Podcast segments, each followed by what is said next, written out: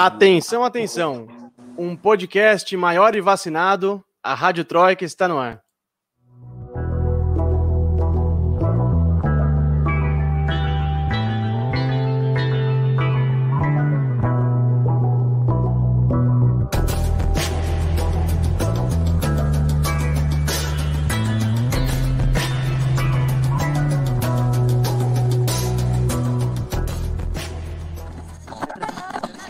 Rádio Troika.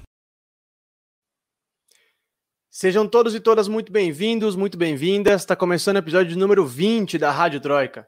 Esse que é o podcast de política internacional em três blocos, aqui nos canais de Opera Mundi. E o episódio de hoje traz um destaque: irreversível. ONU faz previsões catastróficas sobre mudanças climáticas.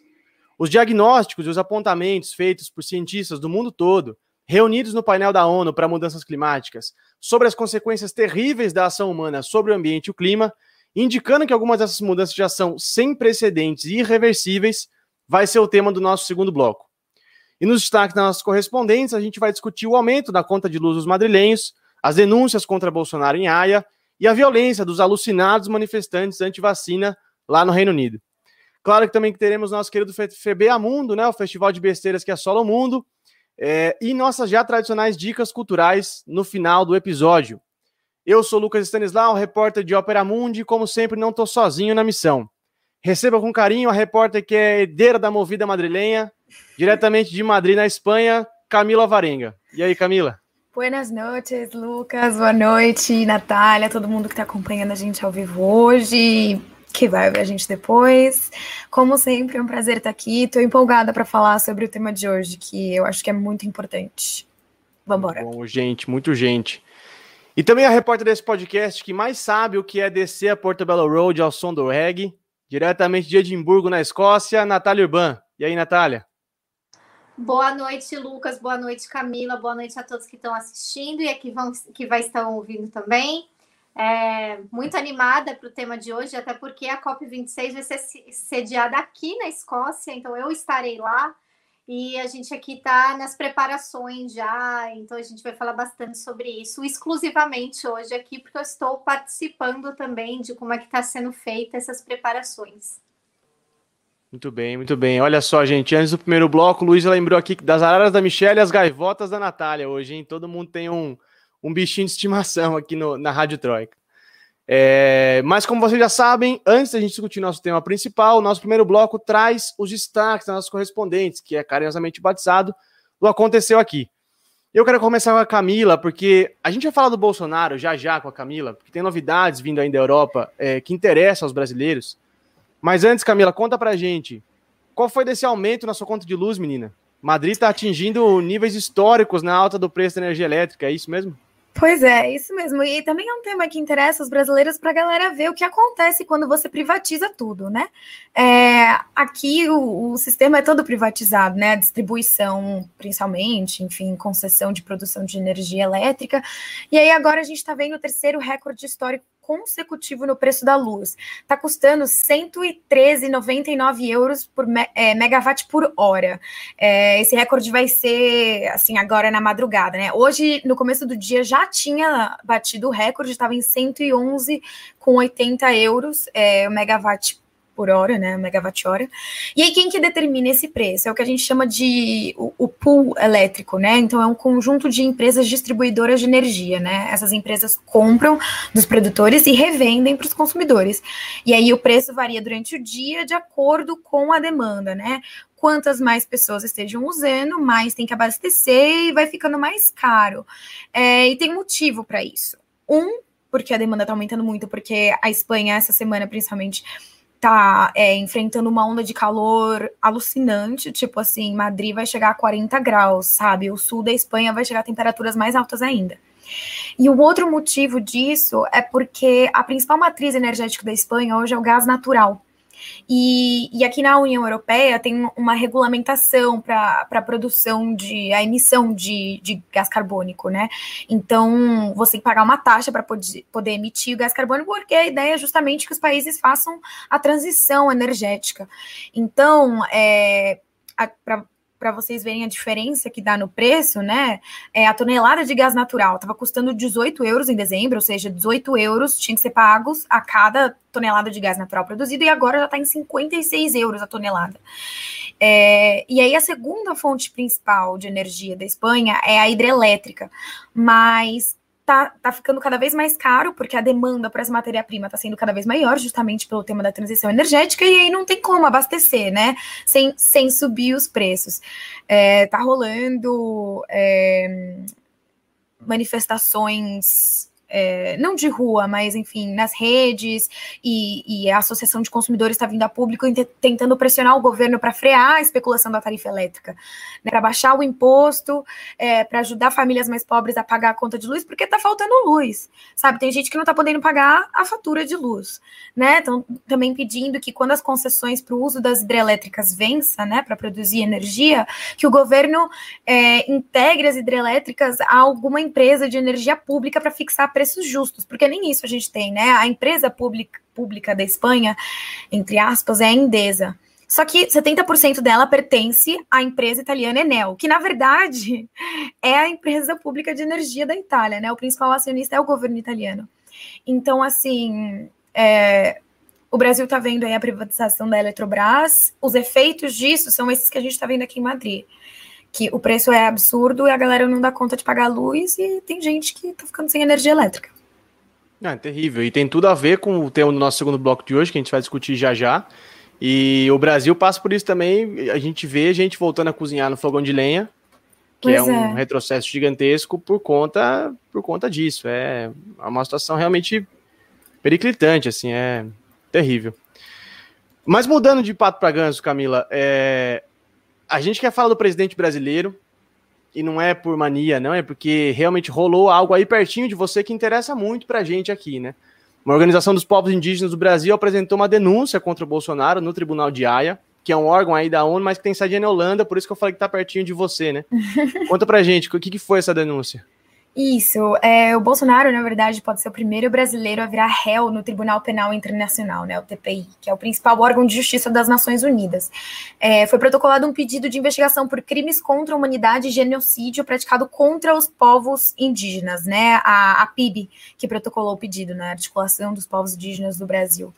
É, esse pedido foi redigido por advogados indígenas e apresenta uma série de discursos, decisões, omissões, inclusive, registradas desde o início do mandato de Jair Bolsonaro, né, em 1 de janeiro de 2019, que comprovariam a intenção de extermínio dos povos originários. Então, o que seriam isso, né? A, a falta de demarcação de terras, incentivo ao desmatamento, mineração em território indígena. É, vale a gente ressaltar que já tinha outro pedido de investigação protocolado em dezembro do ano passado, depois do aumento do desmatamento da Amazônia e das queimadas, também por crimes contra a humanidade e incitando o genocídio da população indígena. Agora sim, Camila, é, o que, que dá para a gente esperar dessa denúncia, né? Porque muito, muitos têm falado sobre denunciar em AIA, como você já falou, tem, tem outra rolando por aí, às vezes parece que não vai dar em nada, né? Mas é um tipo de jurisdição que, se condena alguém, pode ter consequências gravíssimas, né? Como é que é o processo? Que, que, como é que isso pode afetar o presidente brasileiro? Sim, exatamente, Lucas. Então, para a gente entender o processo, né? O pedido é protocolado, aí ele é encaminhado ao gabinete da Procuradoria do TPI, que faz uma análise preliminar. E aí, essa, esse pedido só vai se transformar numa ação penal caso a Procuradoria entenda que houve de fato os delitos alegados, né? Por isso que eles protocolam a investigação, faz tudo isso e tal. E, e se eles concluem que, que, na verdade, não teve nenhum crime cometido, o pedido é arquivado, que eu duvido que seja o caso, né? Bom, e aí, se ele é declarado culpado, a responsabilidade de punir o, o, Bolsonaro, ou enfim, quem comete crimes de altíssima gravidade, né, é o Estado.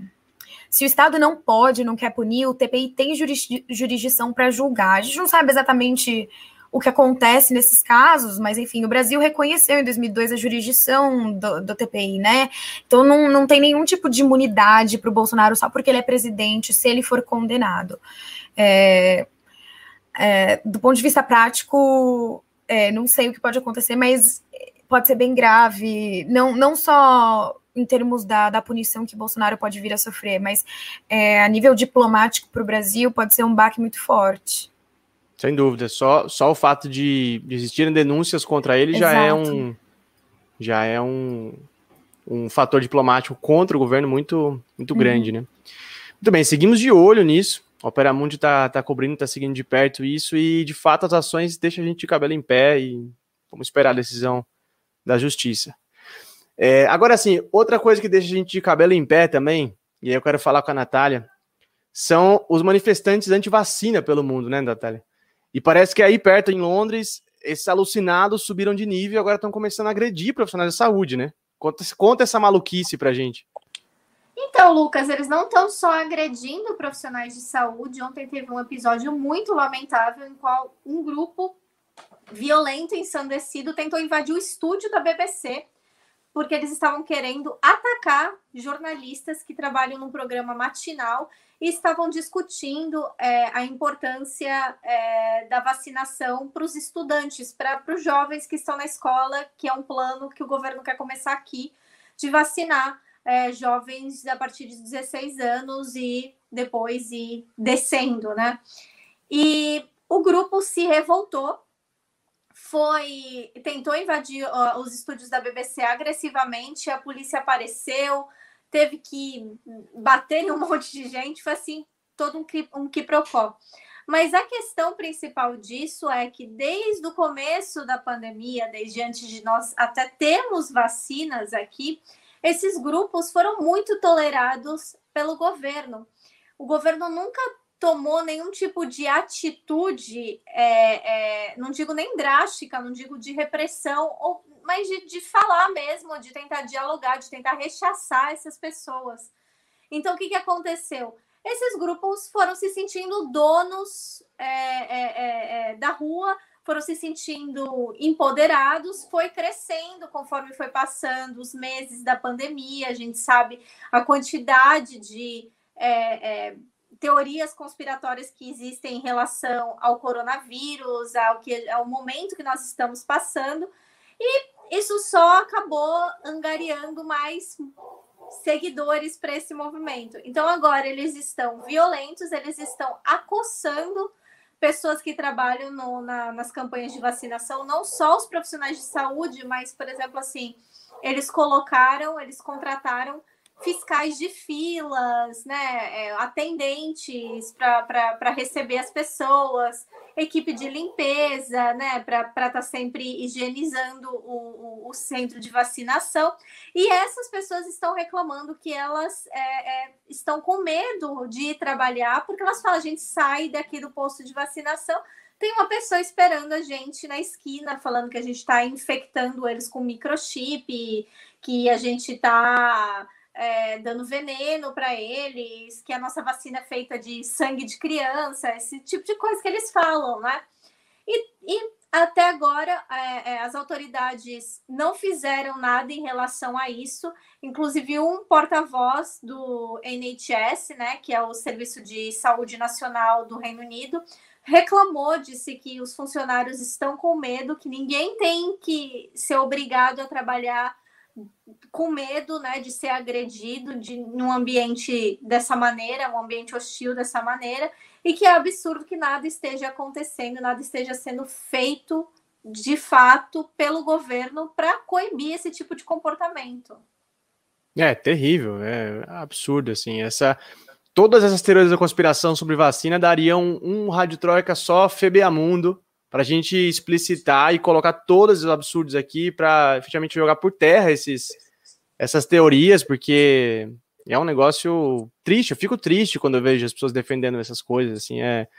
E... Agora, vai lá, Natália, pode falar. Não, e é importante lembrar que o Reino Unido foi um lugar no começo da pandemia onde queimaram torres de 5G, porque estavam falando que essas torres. Então, assim, é perigoso, gente. Não é só ah, é, é, é, chega a ser cômico, mas é perigoso porque eles estão queimando justamente um, uma coisa tipo que poderia dar um problema muito maior. Imagina se explode, imagina, sabe esse tipo de coisa. Pode podia matar alguém, mas eles não estão nem aí. Então assim, é, desde lá daquela época não tem sido, é, você não vê o governo do Boris Johnson indo para cima desse tipo de movimentação é, é, você não vê uma campanha mais incisiva por parte do governo britânico para que as pessoas se vacinem e que as pessoas entendam a importância de respeitar a, a, as linhas de saúde, de, de biossegurança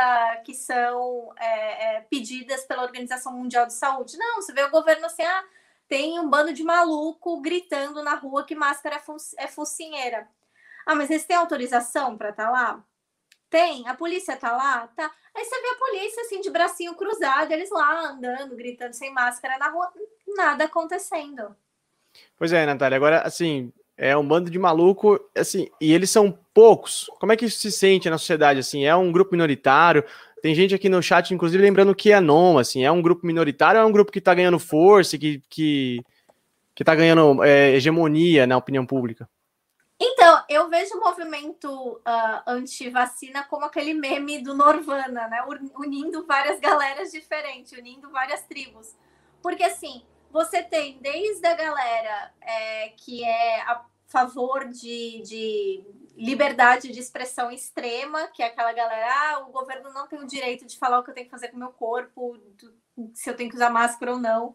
Você tem uma galera, tipo, isso eu tô dizendo uma galera, não é todo o movimento. Você tem uma, um pessoal assim de movimento vegano radical, você tem a galera da extrema direita, é, você tem essa galera do QAnon, você tem é, é, gente que acredita que a vacina é, é, não pode dar vacina porque vacina causa é, autismo, que, né, que é o movimento anti-vacina tradicional, agora tem essa, né? Porque tem os. Tem aqueles, eu era anti-vaxxer muito antes de ser modinha. Então, assim, uniu o pior do que a gente tem de desinformação, de teorias conspiratórias, eles se uniram em torno disso para justamente no pior momento possível para atacar é, é, a ciência e a saúde pública, porque isso que eles estão fazendo é um ataque direto à saúde pública, né?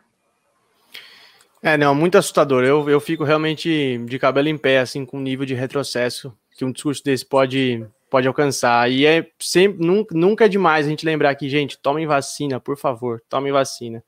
Aqui na Rádio Troika a gente está lutando para que todo mundo fique imunizado o mais rápido possível. Estamos no caminho. Já tomei a primeira dose, por favor, tomem vacina. Vão atrás, vão atrás e tomem vacina.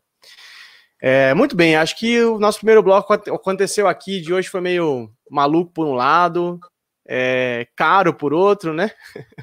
um preço, um preço caro por outro.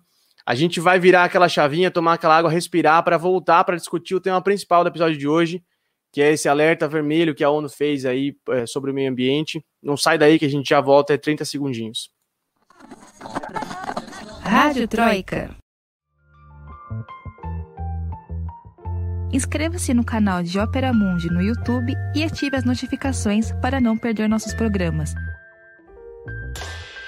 curta e siga nossas páginas no Facebook e no Twitter. Ah, e não esquece de seguir nossos podcasts na sua plataforma favorita.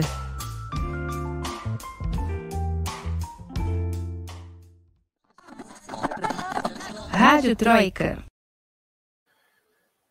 Muito bem, estamos de volta para o segundo bloco da Rádio Troika, esse que é o podcast de política internacional em três blocos aqui nos canais de Ópera Mundi. E a gente está de volta para falar desse relatório assustador que foi elaborado e divulgado nesta segunda-feira pelo painel intergovernamental sobre mudanças climáticas, o IPCC, um órgão vinculado à ONU que reúne os melhores cientistas e especialistas do mundo todo que estudam e pesquisam as mudanças climáticas no planeta. E os apontamentos que estão presentes nesse documento da entidade, assim, não são nada animadores. Para dizer a verdade, como o título do episódio de hoje indica, eles são catastróficos, né?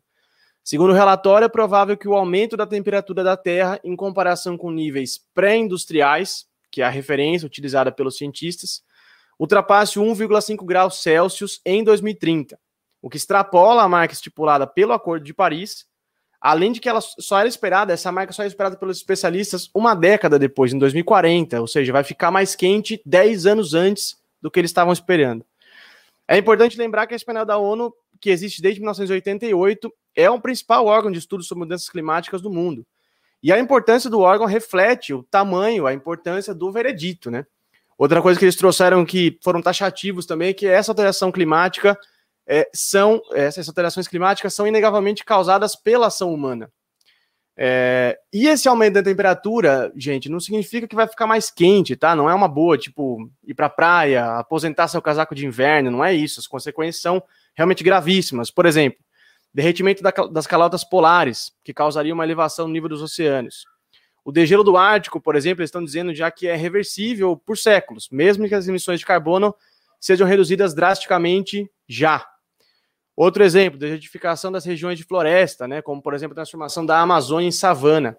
E chuvas intensas fora de época em outros lugares, ou seja, essa loucura no clima, é, regiões que você não espera, fenômenos bizarros que estão acontecendo. E qual é a saída? Né? Bom, segundo esses cientistas, a saída é a redução drástica das emissões de carbono o quanto antes, ontem, hoje, já, agora. Mas a gente sabe, e a Greta Thunberg, nossa amiga, está começando a descobrir que reduzir as emissões de carbono e mitigar os efeitos das mudanças climáticas não é uma tarefa que exige só bom coração, né? Que exige boa vontade. O problema, além de ser ambiental, é político. E é por isso que eu quero pedir para a Camila, já para a gente começar nosso debate aqui, Camila, trazer para a gente quais talvez sejam os principais fatores políticos que hoje influenciam né, nas decisões e nos desafios que essas informações do relatório da ONU colocam para a gente. Porque a gente pode, por exemplo, começar falando da disputa, né? Estados Unidos e China que são hoje os maiores emissores de carbono do mundo. O Xi Jinping, por exemplo, já colocou prazo para abandonar combustíveis fósseis, mas e os Estados Unidos? O que, que eles têm feito com relação a isso? É, então, Lucas, como você bem falou, é, é político e o que está por trás são interesses econômicos, enfim, né? Vale a gente lembrar que o Trump tinha tirado os Estados Unidos do Acordo de Paris, que é o acordo lá para reduzir a emissão de gás carbônico, enfim, compromisso com o meio ambiente e tal. É, o Biden voltou a colocar os Estados Unidos no Acordo de Paris e é urgente que os Estados Unidos tomem ações efetivas para mudar suas práticas, porque eles são segundo maior é, emissor de gás de efeito estufa, né? É, e o país vive as consequências disso, né? Queimada, tem queimada na Califórnia todos os anos, estava tendo agora, é, tem enchente, enfim. E aí, o que, que a gente pode esperar, então, do Joe Biden, né? É, a Casa Branca já se pronunciou, dizendo que o, o país precisa ser mais ambicioso nas suas políticas de combate à crise climática. Os democratas querem aprovar um orçamento de 3,5 trilhões de dólares para investir em energias renováveis, incluindo, é, e aí, assim, né, essa política incluiria coisas também como é, isenção de imposto para empresas de energias renováveis, e até setores do, do Partido Republicano têm concordado cuidado com essas medidas, né? É, além disso, a, a Casa Branca também está colocando muitas expectativas é, na COP26 em Glasgow para que a, a, COP26 seja um ponto de virada é, para o mundo inteiro, né? Porque eu acho que basicamente, assim, os Estados Unidos estão falando que vão fazer tudo isso, mas eles querem garantir que vai todo mundo fazer também, porque para eles não saírem ali, não se prejudicarem, eu acho, né? Porque transição ecológica vai ser difícil para todo mundo. Sim, sem dúvida. E eu, eu me lembro que na, na campanha presidencial dos Estados Unidos, já ainda nas primárias, assim, o Bernie Sanders defendia, né, o Green New Deal e chamava ele de comunista, né, por, por defender, gente, pelo amor de Deus, né. De comunista não tem nada, né, esse Green New Deal, mas... Agora, assim, já que a gente levantou a bola dos comunistas, eu, eu citei a China na, na pergunta, Camila, eu quero falar da China com você também, porque a China de fato se tornou, dos anos 80 para cá, o maior emissor de carbono do mundo, isso é fato porque uhum. alcançou níveis industriais gigantescos em um curto período de tempo, né? Você vê desde as das reformas ali do Deng Xiaoping até agora, uhum. é, que a China começou a desenvolver uma economia mista, né? Um socialismo orientado para o mercado, como eles chamam.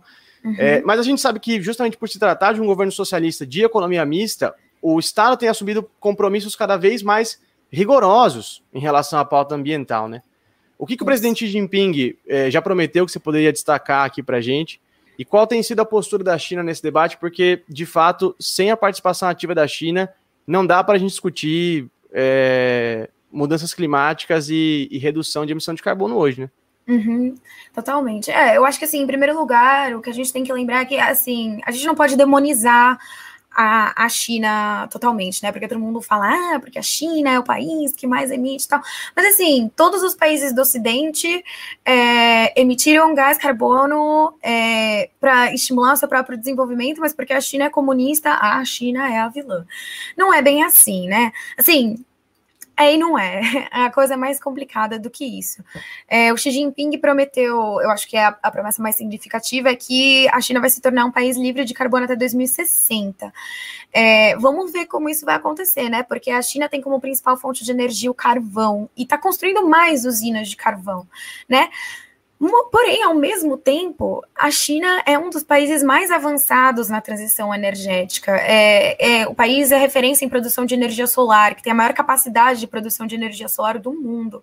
Né? Acontece que a China é um país muito grande, a população é muito grande, então fazer essa transição energética é ainda mais difícil, né? O governo já disse que também vai apostar em energia nuclear, que é uma energia limpa, apesar de né, aparentemente perigosa, é, a energia, assim, no caso da China, a China está colocada do ponto de vista de placas tectônicas num lugar mais ou menos seguro, então é, é uma opção válida. Então é, é essa a aposta da China, energia solar e nuclear principalmente.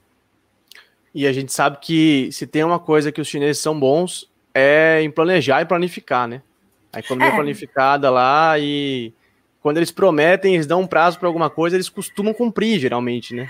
É, vamos ver se eles vão cumprir. A gente espera que sim, né? Porque também a China é outro país que vê as consequências diariamente da emissão excessiva de gás carbônico. É, a gente vê as imagens da galera na China com a máscara desde muito antes de coronavírus por causa da, da poluição e da má qualidade do, do ar. Então... Sim. Eu, eu vejo em algumas matérias, eles colocam aqueles gráficos interativos, né, que mostram sei lá, desde os anos 30 ou 40 até hoje, como é quem o ranking dos emissores de carbono, né? E é absurdo assim, gente. Depois de 91, qualquer da União Soviética, como a Rússia se assim, desindustrializou, né? E ela logo é ultrapassada pela China ali para depois assumir o primeiro lugar, aqueles gráficos, né, que fica aquela corridinha uhum. assim. E é muito legal você observar esses pontos históricos, né, de como como os países vão, vão se modificando e, e e vão, vão assumindo outros papéis, né, no, no ranking mundial. Agora, assim, a Natália já adiantou, já deu spoiler pra gente aqui, que não dá também pra gente falar sobre essa pauta sem falar da COP26, né? A Natália, inclusive, fala de profissões privilegiadíssimas aí, porque ela tá do lado de onde vai rolar a COP26, ela, inclusive, falou, já anunciou que vai estar tá lá cobrindo, que é a conferência anual que reúne mais de 190 países justamente para discutir as mudanças climáticas. E esse ano vai rolar em Glasgow, na Escócia, pertinho da Natália, vai ser uma conferência porreta esse ano, hein, Natália? Agora com a publicação desse relatório, então o negócio vai, vai explodir por aí. É, então, Lucas, assim, a, aqui as pessoas estão muito. Essa conferência aqui está dando um, um novo ar à discussão ambiental do Reino Unido também, que é algo muito importante, porque o Reino Unido foi o primeiro país do mundo, é, em 2018, a ter uma legislação falando sobre a questão de diminuição de gases poluentes. Então, assim, só que desde então nada foi feito em relação a isso. Então, agora com a COP26 vindo para cá, as, a oposição chegando e falou: então, Boris Johnson, você quer sediar um evento ambiental, mas você não está fazendo nada de fato, você só fala, você não faz. Tanto é que o Boris Johnson é considerado por os conservadores raiz como um, um líder verde, como uma pessoa voltada ao meio ambiente. Até essa esposa dele criou um movimento dentro do Partido dos Conservadores pró meio ambiente. O pai dele é, é, vai nas manifestações do Extinction Rebellion. Enquanto isso, o Boris Johnson está abrindo uma nova mina de carvão em Nottingham, expandindo aeroportos, enquanto ele para né, a expansão justamente de é, implementação de energia renovável em todo o Reino Unido. Então, isso está trazendo, né, dando uma nova dimensão a como é que vai ser isso. Outra coisa que é muito interessante, porque vão ser 196 países, né, líderes de, de representações que vão vir para cá. Além dessas lideranças de países políticas, vai ser o COP26 com a maior presença de lideranças indígenas da história. Eles estão trazendo diversas é, delegações, eles fizeram é, é, um projeto especial para trazer, para dar todo o apoio a diversas delegações indígenas, porque finalmente as instituições, os governos estão entendendo que para a gente ter qualquer tipo de conversa de planejamento ambiental, a gente precisa falar justamente com as populações indígenas, é, coisa que até então nunca foi feito assim de maneira institucional e agora vai ser. Então, eles estão também com uma delegação paralela que está trazendo, né, que está né, angariando toda a, a, a, essa questão logística, né, de como é que vai ser e tal. E outra coisa interessante dessa questão logística também é que o COP26 era para ter acontecido ano passado, né? E obviamente não aconteceu por razões óbvias e agora esse ano que a gente ainda está vivendo em pandemia, embora né, os governos aqui da Europa pensem que a gente já está tudo certo, não está, porque as pessoas ainda estão morrendo, ainda estão se infectando, novas variantes.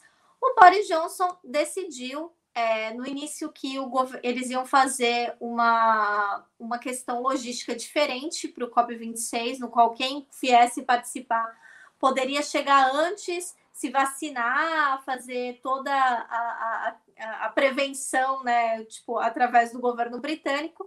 Agora ele já largou de mão e falou: pode vir, vai poder vir sem vacina, quem quiser. Então, isso está preocupando muito as pessoas, especialmente aqui da Escócia, porque a gente aqui tem um outro planejamento sanitário e é muito complicado a gente estragar esse planejamento que o Boris Johnson decidiu que está tudo certo. E outra coisa também que é importante a gente falar, já que nós somos do Brasil, né? E as pessoas querem saber, é que o Brasil, obviamente, né, por uma questão óbvia, é um dos países que as pessoas estão mais ansiosas para ouvir, e não é por causa do Bolsonaro, mas sim por causa da questão da Amazônia, é, é, a gente tem que falar da, não só o Brasil, mas os outros países que também têm a floresta amazônica são países que são muito requisitados quando a gente está falando de proteção do meio ambiente, de conservação, enfim. O Brasil ficou de fora da conferência da cúpula, né? Tipo, para fazer as discussões de como é que vai ser, quais são as pautas, etc por causa justamente do comportamento do Bolsonaro. Então, 51 líderes é, se reuniram para falar sobre isso e o Brasil não foi convidado. Então, assim, a gente aqui está esperando é, as pessoas que estão organizando, é, é os partidos políticos, que haja muito rechaço público, manifestações, etc., principalmente em relação à delegação do Brasil por conta dessas posturas do Bolsonaro.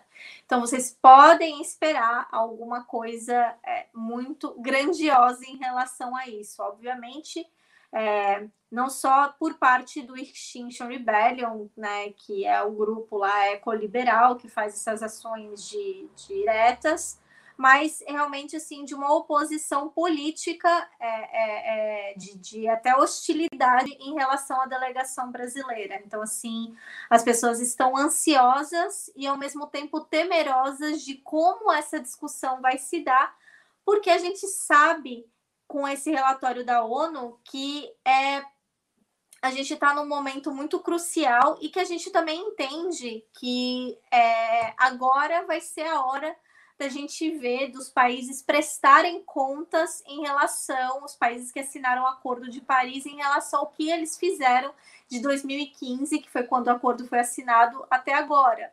E não está aparecendo, assim, a conta não está fechando muito bem, né?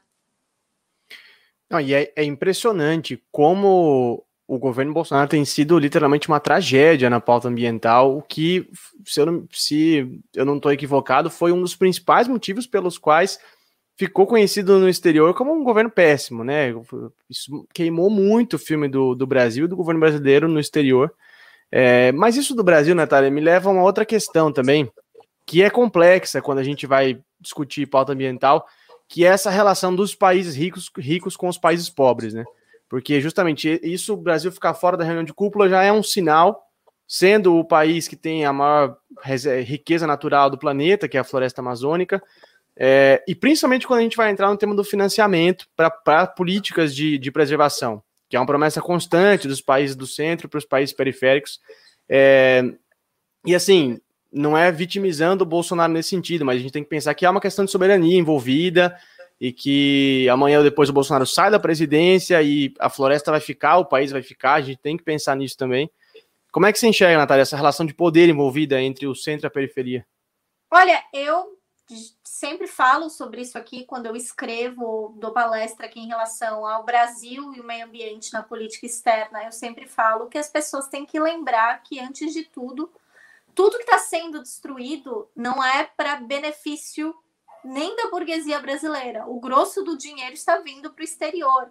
E isso não sou eu que estou falando. Existe um relatório da PIB com a Amazon Watch, que é feito é, é, anualmente, o Cumplicidade na Destruição, que mostra justamente quem são as empresas, de quais países são as empresas que estão ganhando dinheiro em cima da destruição ambiental e, claro, é, contribuindo também para o genocídio dos povos indígenas no Brasil, com invasão de territórios, mineração, poluição dos rios e assassinato mesmo, né?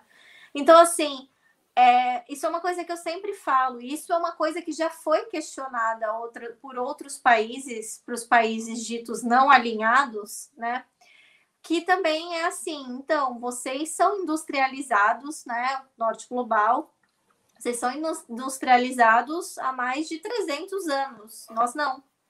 Então, assim, por que, que agora nós temos que todos nos colocar no mesmo patamar? Por que, que vocês não fazem mais esforço do que a gente? Isso foi um questionamento, inclusive, feito é, é, há muitos anos atrás, né, na época da assinatura, do planejamento do, do, do, Tratado de Paris. Foi um questionamento feito, por exemplo, pelo governo da Nicarágua, que falou, falou olha, é, primeiro, essas metas são ridículas em comparação ao que vocês poluem, falando para a Europa. E segundo, não é justo que a gente pague por algo que vocês já estão lucrando há muito mais tempo do que a gente, que o nosso povo pague por isso, né? E aí, é, não ouviram, obviamente, a Nicarágua. A Nicarágua acabou aceitando, né, assinou o acordo, mas eles têm essa oposição, justamente não só ele, outros países também têm essa oposição em relação ao porquê que os países mais desenvolvidos não fazem esse esforço, até porque eles são os países que mais poluem, continuam sendo os países que mais poluem, é, né? Europa aqui, o, o Ocidente europeu e os Estados Unidos, né? Os responsáveis pela, pela emissão. Então, assim, é, e mesmo quando a gente não está falando deles diretamente poluindo é, aqui, a gente tem que lembrar quantos parques industriais, né? O maior parque industrial da Alemanha, inclusive, fica no Brasil. Quantos parques industriais essas empresas desses países têm, justamente no sul global, né? Quantos, quantos, é, é, quem está faturando quando a gente vê é, em questão de fracking, em questão de, de extração de petróleo, extra, é, é, criação de combustível fóssil. Então, assim, é, é muita hipocrisia a gente fazer justamente um debate desse, né? A gente volta, né, é, é, a, a, ao querido saudoso Chico Mendes, né? Que não existe, né? Que ecologia sem luta de classes é jardinagem, que as pessoas não leem, não levam isso em consideração. E eu duvido que isso vai estar na pauta é, do do COP26, porque os projetos que esses países europeus, que a União Europeia tem proposto para o sul global, como maneira de ajuda deles por conta né, dessas políticas ambientais verdes, são projetos extremamente liberais, são projetos que justamente vão acabar enriquecendo, inclusive, todo esse nicho mercadológico que foi criado pela emergência climática, que é né, dessas empresas eco, né, essas startups verdes. Então, assim, é, o Reino Unido mesmo, eles no Brasil, eles estão, o, o, um, eles são donos de uma empresa da maior fornecedora de biocombustível do Brasil. É uma, é uma joint venture, né, que fala da Shell com a Raizen. E eles falam que o biocombustível polui menos, etc. Mas o biocombustível é, mass... É, é quase sempre feito a partir da cana-de-açúcar. A cana-de-açúcar é extremamente problemática para o meio ambiente. Além de consumir muita água, a gente sabe, além de tudo, né, das queimadas, né, de como empobrece o solo, e além disso, a gente sabe que dentro do, da questão trabalhista, o setor sucro-alcooleiro é o pior setor, né, que tem de, de, de, denúncias de trabalhos, de condição de trabalho análoga à escravidão, de pessoas sem trabalhando por comida, trabalhando sendo forçados a consumir droga para trabalhar mais. Então, assim, eles não levam isso em consideração porque é bonito falar, ah, nós temos biocombustível, mas eles não falam do background, como é que esse biocombustível chegou lá e o que, que isso está afetando de fato o meio ambiente, como essas tecnologias ditas verdes não só afetam o meio ambiente, mas essas é, e as suas comunidades ao redor. Não, sem dúvida. É, é... E você vê, né, é, muito, é, é muito complexo, essa relação de poder de fato é muito complexo, mas já que a gente levantou a bola aqui do Brasil, dos países da periferia, eu queria falar um pouco com a Camila agora sobre efetivamente o Brasil e a América Latina, Camila. Voltando lá para o relatório da ONU que saiu ontem, esse relatório que deixou a gente assustadíssimo.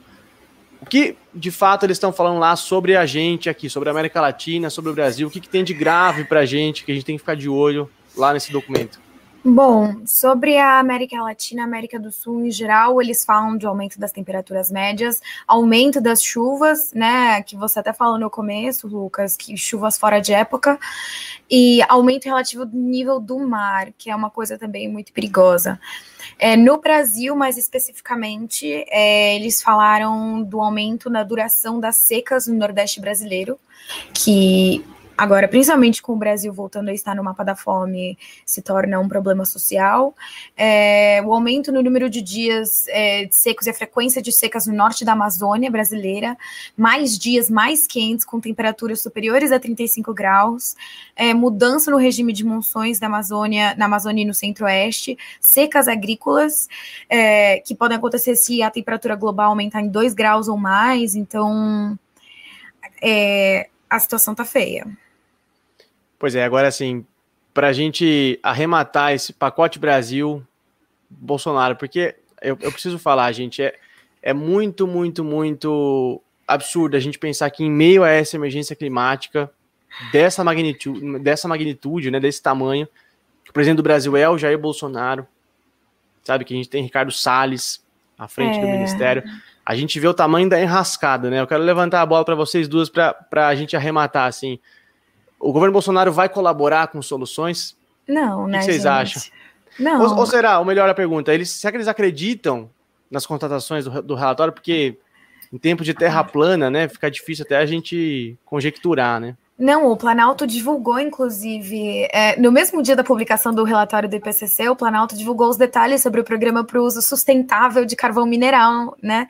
Que a gente sabe que Bolsonaro está querendo aumentar, construir mais usinas de carvão, enfim, que é uma fonte de energia que polui muito, né? O Bolsonaro sempre foi um negacionista, é, incentivando o Dia do Fogo na Amazônia, quando teve aquela queimada horrível. A gente tem a bancada da motosserra, então assim, não vai. E o Brasil ainda vai ser isolado diplomaticamente, né? A Natália estava falando dos protestos que vão, que a gente muito provavelmente vai ver durante a COP 26. Então, a gente vai ver consequência disso não só a nível ambiental, mas a nível de política externa também. É importante falar, né, salientar que a Procuradoria da República do Distrito Federal abriu três investigações para apuração de atos do governo do Jair Bolsonaro na questão ambiental, porque eles querem analisar justamente os atos tomados pelas autoridades federais com por conta de improbidade administrativa com aquelas questões dos dados das queimadas, que foram absurdamente fantasiosos, né, gente? Então, assim, é, isso tem que ser apurado. É, o Bolsonaro, enquanto a gente está falando aqui, é, a gente tem que lembrar que um dos motivos dessa denúncia que a articulação dos povos indígenas está fazendo no Brasil é justamente pelo lobby que foi marca, inclusive, da campanha do Bolsonaro de mineração dentro das terras indígenas. É, é, de exploração dentro das terras indígenas, dentro dos territórios indígenas. Isso é muito sério, não só para o bem-estar e a vida, a sobrevivência desses povos indígenas, mas também para o meio ambiente, obviamente, né? Porque a mineração é extremamente danifica extremamente o meio ambiente e para nossa tristeza e preocupação também, ontem o Eduardo Bolsonaro né, publicou que ele estava, tinha feito, estava nos Estados Unidos fazendo uma visita ao Donald Trump. E dentre os vários assuntos que eles falaram, ele já falou que eles conversaram sobre a questão do meio ambiente. Lembrando, como né? Vai, você... Como vai, meu velho camarada, né? Que hoje sumido, né? Lembrando, como você mesmo falou, Lucas, o Donald Trump saiu do Acordo de Paris, que é o um acordo que não é lá já essas coisas, porque as próprias autoridades já estão falando, ah, então a gente não precisa de meta, a gente não pode mais trabalhar com meta, a gente tem que trabalhar com ação. E, e o fato do Eduardo Bolsonaro ter ido buscar, pedir a benção lá do padrinho nos Estados Unidos para falar de vários temas, inclusive o meio ambiente, já liga, né? o sinalzinho de alerta aqui, porque o que que eles o que que eles foram falar em relação a isso, né, nesse momento, principalmente depois dessas visitas que os Estados Unidos fez ao Brasil, tratando justamente de, de vários temas, enfim, mas tratando justamente da questão do meio ambiente. Então, assim, e a gente também tem que lembrar nessa conta, só para terminar, que o próprio, a própria embaixada americana, o governo Biden, também abriu uma sindicância para apurar por que, que madeira cortada de área ilegal, madeira ilegal, contrabandeada, estava tentando entrar com os Estados Unidos através de cambalacho feito pela Secretaria do pelo Ministério do Meio Ambiente e pela Secretaria né, de, de, de lá do IBAMA. Então a gente lembra que um dos motivos é, é, que eu acredito que o Salles tenha saído foi justamente essa pressão internacional, porque os Estados Unidos, o próprio embaixador estadunidense no Brasil, foi e mandou uma carta para o governo brasileiro, para o Ministério da, da, do Meio Ambiente, avisando, falando: então, não é assim que pode entrar, a gente não aceita, e desculpa, a gente está te investigando. Não, é terrível, terrível a, a postura do governo brasileiro é um, é um capítulo à parte que renderia um episódio só só para isso, assim, só para isso. Mas, gente, é, sobre o relatório, só para a gente finalizar esse segundo bloco, tem informação, bastante, bastante informação lá no Opera. Se vocês entrarem no site operamundi.com.br, vocês vão achar bastante coisa por lá. A gente segue de olho e para o futuro aí na COP26, né? Como é que se vai se desenrolar, qual que vai ser a posição dos países, não só das potências do centro, mais também da China, mais também da América Latina, mais especificamente do Brasil. É... Agora vem os 30 segundos de intervalo para a gente voltar daqui a pouquinho, daqui 30 segundos, com o bloco que é o show da galera. Vocês já sabem, vocês estão esperando, eu sei que vocês vieram só por isso, que é o nosso FBA Mundo. Não sai daí que a gente já volta. Rádio Troika. Você já fez uma assinatura solidária de Opera Mundi? Com 70 centavos por dia, você ajuda a imprensa independente e combativa. Acesse www.operamundi.com.br barra apoio.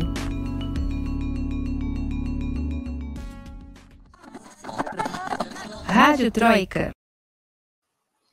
Muito bem, estamos de volta para o terceiro bloco do podcast Rádio Troika.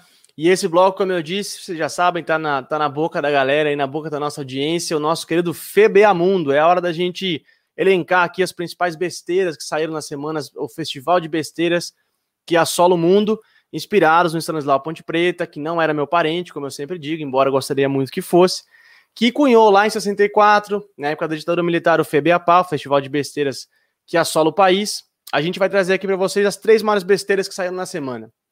E eu acho que vocês estão aí, todo mundo tá, tá na ponta da língua a maior besteira que aconteceu hoje, que foi a cereja do bolo, mas eu quero começar com a Camila, para ela trazer a dela, para ver se vai conseguir bater a cereja. Vamos lá, Camila. Não vai, Lucas. Você sabe que não vai. Lucas Gente, teve... roubou o Febeamundo. Teve Isso, briga antes eles, do programa, é. tá? A gente, Porque... a gente tem a nossa pauta lá, e aí quem mais dinheiro no gatilho ganha. Exatamente. E eu né, perdi o timing, então vim aqui falar da Janaína Pascoal, tá bom? Que é outra grande besteira que existe nesse nosso Brasil. Ela já tinha atacado o padre Júlio Lancelotti por distribuir comida, né, para moradores em situação de rua e dependentes químicos ali na região da Cracolândia, é, em São Paulo, e agora a Moçoila sommelier de vacina, quer que o governo de São Paulo providencie uma vacina que não seja a Coronavac para as pessoas que vão trabalhar ou estudar fora do país. Ela acha um absurdo você não poder, você chegar lá e ver que é Coronavac e não poder justificar que você não quer a Coronavac porque você vai para fora e ter que ir para o final da fila. Inclusive, eu já tinha até visto o caso de gente, é, a galera mais jovem, dizendo que não queria Coronavac, assinava lá que não queria, ia para o final da fila, depois vinha com os pais para reclamar no posto de saúde que estava no final da fila. Gente, olha, tomem a vacina que der, a vacina que tiver, vacina é vacina. E assim, não estão aceitando o brasileiro em outros lugares do mundo, não é porque tomou Coronavac, é porque a situação no Brasil tá periclitante. Não, então... e outra, essa, essa política de, de passaporte, de aceitar a vacina, não, isso, isso não é fixo, gente. Isso vai mudar, Exato, isso, isso, vai ser reavaliado um, eventualmente, uma hora ou outra. É que a gente está num momento muito grave, a gente tem que se vacinar, gente, tem que se vacinar. Sim, não... e, um, e uma pessoa com visto de estudante ou visto de trabalho para a Europa não vai ter a sua entrada negada. Se você tem um visto de estudante, visto de trabalho, você pode entrar. Então, assim, se vacinem, gente. Utilidade pública, né, Camila? Por favor, vamos desmentir essas besteiras, é... pelo amor de Deus. Exatamente. Se vacinem, galera. Boa, boa, boa. Gostei. Gostei desse FBA Mundo. Natália Urbão, o seu, por favor. Já que a gente já está falando, né, um clima meio ambiental, meio, né, falando de Glasgow, recentemente o Boris Johnson veio fazer uma visita, né, aqui à Escócia, e nessa visita ele fez um comentário muito infeliz falando que a Thatcher era uma a, a, primária assim na luta ecológica porque ela fechou as minas de carvão aqui da Escócia. É, esse comentário foi visto como um comentário de extremo mau gosto até pelos conservadores escoceses, porque a Thatcher devastou a Escócia com esse fechamento, né? Com é, é, a destruição realmente da indústria britânica e né, destruição de várias cidades e famílias. Chegou a um ponto de que um em seis escoceses estava desempregado. Então, isso foi muito sério e a gente vive os efeitos dessa destruição até hoje, porque comunidades muitas nunca conseguiram se recuperar e a gente sabe né, o que, que o desemprego causou nessas comunidades, aquela coisa da pobreza estrutural, problemas com álcool, com drogas, violência doméstica, enfim, né, aquelas N coisas. E aí, não, não, os conservadores não contentes com essa gafe do Boris Johnson, uma colunista conservadora chamada Sarah Vine, que é ex-esposa do Michael Gove, que é da, da, do gabinete do Boris Johnson, é um conservador bizarríssimo, escreveu uma coluna falando de como a Margaret Thatcher era realmente muito ecológica, uma pessoa maravilhosa no, nos assuntos verdes, assim, à frente do seu tempo, combatendo aqueles maus mineiros da esquerda, aquele sindicato da esquerda que queria destruir o meio ambiente nos anos 80. Só que ela esqueceu assim de mencionar que a Margaret Thatcher fechou as minas de carvão para importar carvão. Ela fez isso como uma manobra, além de, da, da questão neoliberal, né? Enfim, mas como uma manobra de enfraquecer os sindicatos britânicos que, né, quem você lê um texto do Marx, você entende a força sindical como era aqui e que eles nunca realmente voltaram a ser como eles eram, temidos e fortes desde a era Thatcher porque, inclusive, muitos sindicalistas responderam processo por terrorismo por protestar contra esses fechamentos das minas. Então, assim, o meu Mundo é Margaret Thatcher, depois de morta, virou ícone feminista e agora ícone ecológico. Não, eu, eu, eu tava conversando com você nos bastidores antes de começar o programa, né, Natália? Eu, eu já vi gente morrer e virar santo depois, depois, virar santo depois que morre, mas igual a Tati, é brincadeira, assim, é. O pessoal simplesmente passa uma borracha, esquece e estão pintando uma outra pessoa, cara. Sobre Margaret Thatcher, eu só quero lembrar uma coisa: Sandinista. Escutem esse disco do, do Clash, por favor. Entendedores entenderão. Escutem o Sandinista do, do Clash, por favor. Gente, antes de dar meu FBA1, eu quero lembrar que vocês podem votar pelo chat aí, viu? Então comecem a votar aí se você gostou do, da Janaína Pascoal, doidona sommelier de vacina. Gostou da Tati, ambientalista, progressista, feminista? Vota na Camila, vota na Natália. E vota em mim, porque o, FBA, o meu FBA Mundo dessa semana é, assim, é o FBA Mundo, né? É rápido, é rápido, assim, vocês vão entender o que eu tô falando. O desfile militar promovido pelo presidente Jair Bolsonaro hoje em Brasília. Ponto. É isso. O presidente chamou ali uns tanques, uns veículos blindados de guerra e uh, os, os eu, eu, eu ontem estava falando, assim, puta, como é que vai ser essa cobertura, né? Como é que vão cobrir? Na verdade, eu me informei menos pelos, pelos veículos, pela imprensa e mais pelos memes, porque informação foi aquilo, foi um desfile, ponto. E os memes estavam assim impagáveis, gente, impagáveis. Aquilo foi uma grande, uma grandíssima piada, uma grande besteira era para ser uma demonstração de força contra o Congresso, para pressionar pelo voto impresso, pipipi, papapó, mas acabou sendo uma grande tragédia.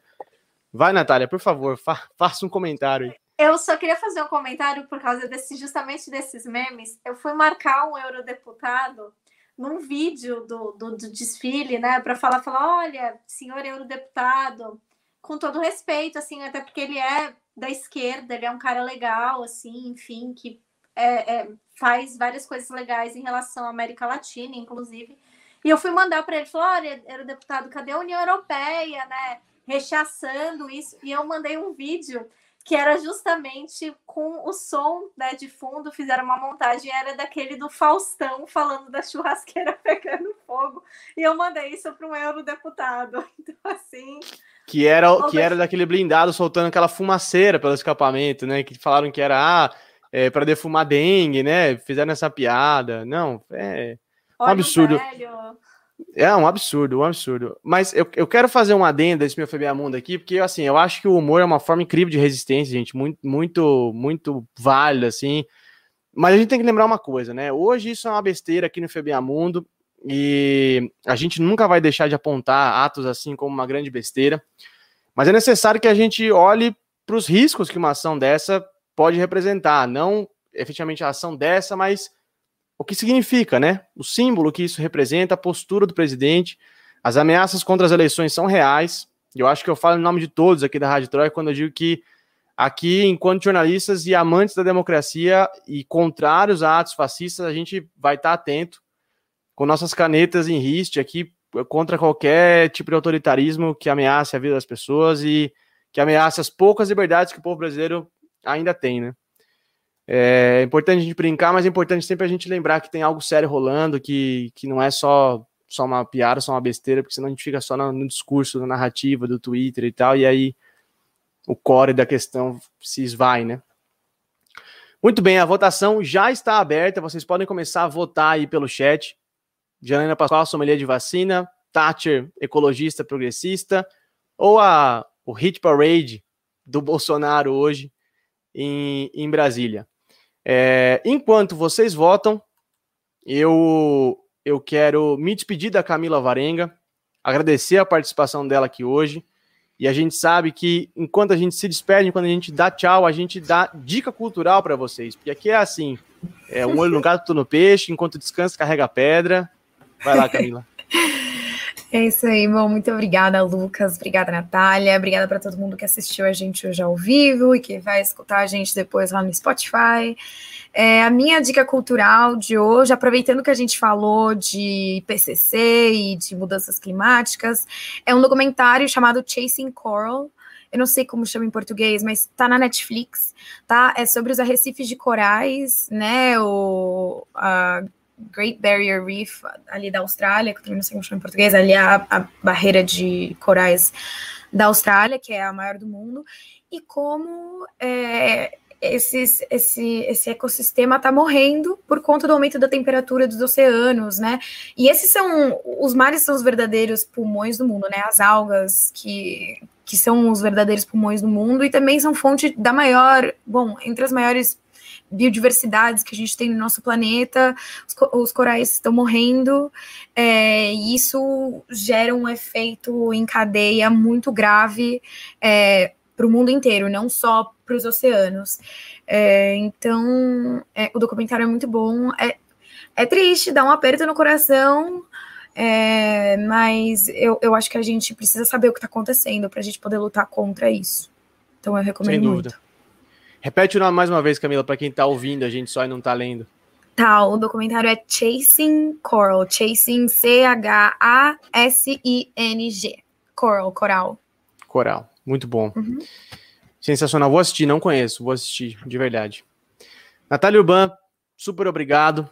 É, quando você for para a COP26, lembre da gente. Estaremos lá com você em espírito e em coração. É, sua dica cultural de hoje, sua despedida, por favor. Muito obrigada, Lucas, Camila, pessoal assistindo, pessoal ouvindo. Minha dica é o Brasil, mas não o Brasil do Bolsonaro, mas é tão bizarro quanto o Brasil do Bolsonaro. É um filme de 1985. Ele está disponível no YouTube legendado. Olha que maravilha, gente. E é um filme que, assim, quando você assistia antes do Brasil do Bolsonaro, era engraçado, porque tratava de um futuro distópico, de uma sociedade podre, poluída, destruída de hipervigilância, onde as pessoas, os pobres, são oprimidos, enquanto a, a elite faz festas plásticas e esbanja. E agora não é mais engraçado porque está muito próximo à realidade. Mas eu convido todo mundo a assistir. É um filme assim que tem um humor muito refinado. É, é, foi dirigido justamente pelo Terry Gilliam, que é uma pessoa que fez parte do Monty Python. E ele tem assim ele fala justamente, faz uma crítica a, a essas sociedades tecnocratas e esse último estágio do capitalismo, né? É, e, e, como esse último estágio, né, no, no, no, filme mostrava um futuro distópico e a gente realmente agora está vivendo nesse futuro distópico. Então, recomendo a todos que assistam o Brasil. Gente, esse filme é assustador, de verdade, de verdade, é, é maluco, mas é bom, é bom. E eu sou fãs, fãzaço de Monty Python, assim, eu sou muito suspeito para falar, gosto demais, demais, demais. Ah, é, muito bem, gente. A minha dica cultural de hoje, a minha dica cultural de hoje, ela é um livro de um cara que para mim é uma referência, assim, eu acho que o jeito que ele escreve, o jeito que ele conta as coisas e é, não só no, na, na, literatura, né, nos livros, na escrita, mas o jeito que ele fala também, porque que é o Carl Sagan, Carl Sagan, o livro é O Mundo Assombrado pelos Demônios. O Mundo Assombrado pelos Demônios, um livro de 95, 1995. Por que eu estou trazendo o Sagan aqui? O Sagan que é um, físico, um, né, um, um, cientista muito, muito, muito conhecido e renomado, que já em 95 uh, e nos anos 80 também, ele começou uma militância pelo meio ambiente, ele é um cara reconhecidamente marcado por essa militância, por esse ativismo dele, é, para alertar sobre as mudanças climáticas, para alertar a gente sobre é, os futuros da humanidade com relação ao clima e meio ambiente. E nesse livro, justamente, eu gosto muito do subtítulo desse livro, que é O Mundo Assombrado pelos Demônios, a ciência como vela na escuridão. Que eu acho que isso, assim, resume muita coisa e eu fico realmente até comovido de falar. Esse subtítulo, para mim, é, é uma frase que a ciência como vela na escuridão, que vai iluminar aqui os caminhos da gente nesse, nesse tempo de, de trevas e de reacionarismo e tal. E o livro é muito bom.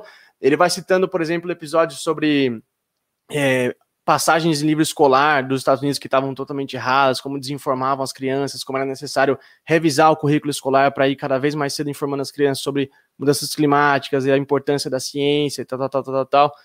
E tem uma passagem muito boa também que ele conta de cartas que ele recebe sobre teorias bizarras, desde ETs alienígenas até antivacina, até é, negacionista de, do aquecimento global, de mudanças climáticas. Então, o livro é muito didático, é muito gostoso de ler, não é um livro estritamente acadêmico, é um livro justamente de divulgação científica, que foi pelo que o Sagan ficou talvez mais famoso, né, talvez mais evidente.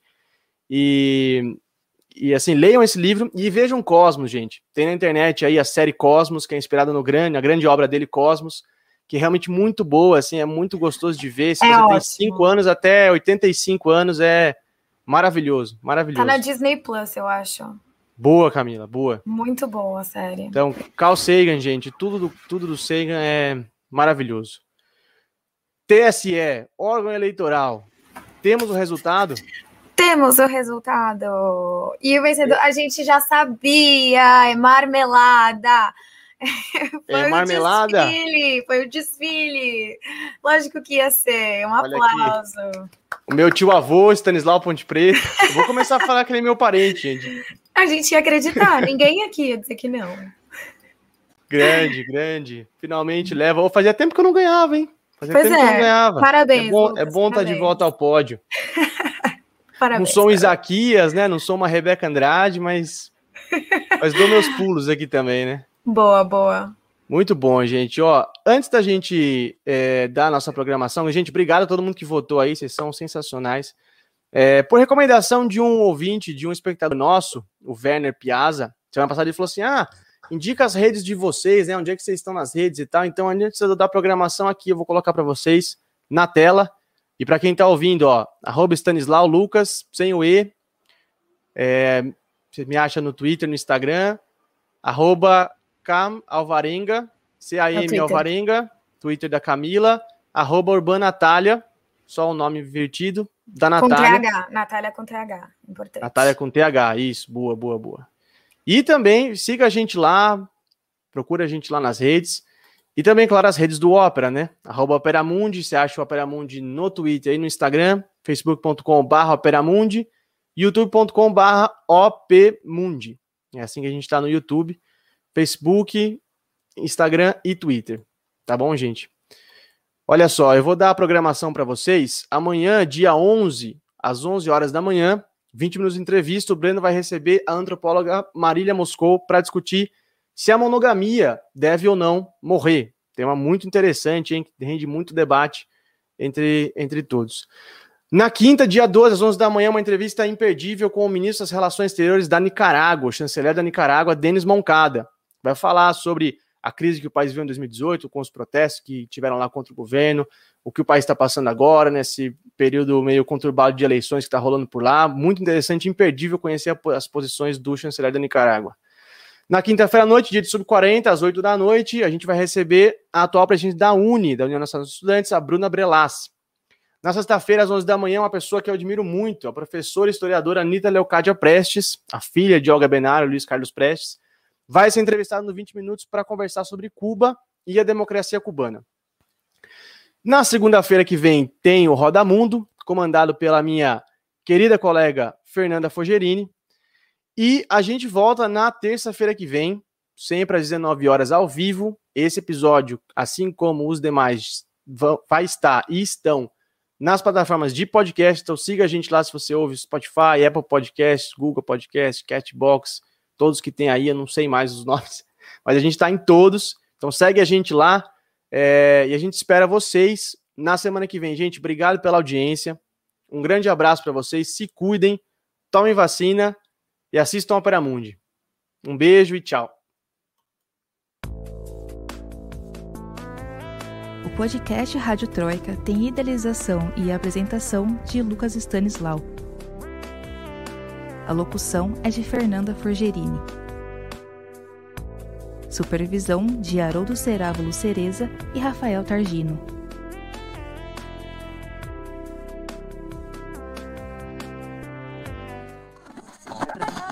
Rádio Troika.